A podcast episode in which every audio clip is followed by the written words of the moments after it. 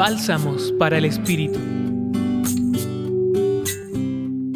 Hoy la comunidad lucana en su Evangelio, capítulo 21, versículos 5 al 11, nos comparte el anuncio de Jesús acerca de la ruina de Jerusalén. En el templo expresa, de esto que veis llegarán días en que no quedará piedra sobre piedra ni una que no sea destruida.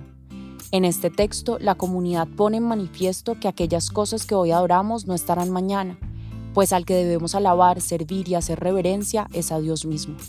Anuncia el fin de lo que hoy adoramos de la era presente. En algunas ocasiones nos da incertidumbre el cambio. Cuando nos dicen el fin, no nos damos cuenta de las bondades de la transformación, como es el caso de la muerte, que creemos que tiene la última palabra, pero Jesús nos anunció la vida la cual siempre vence a la muerte y nos ratifica que hay vida en abundancia. En muchas ocasiones deseamos señales que nos indiquen los acontecimientos y nos preparen a ellos.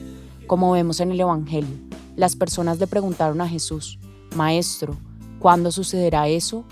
¿Cuál será la señal de que todas esas cosas están para ocurrir? A lo que Jesús responde, habrá guerra, revolución, muchos usurpando mi nombre, y con esto no se dejen engañar o aterrarse. Él mismo nos está preparando y diciendo que sí va a pasar, nada será igual, y ahí también vendrán grandes señales del cielo. Desde el cultivo de nuestra fe en oración constante, ¿cómo nos preparamos para esos momentos que sabemos van a pasar?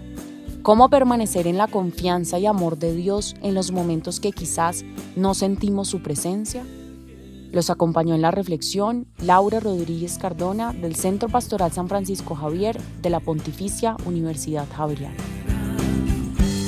Escucha los bálsamos cada día entrando a la página web del Centro Pastoral y a javerianaestereo.com.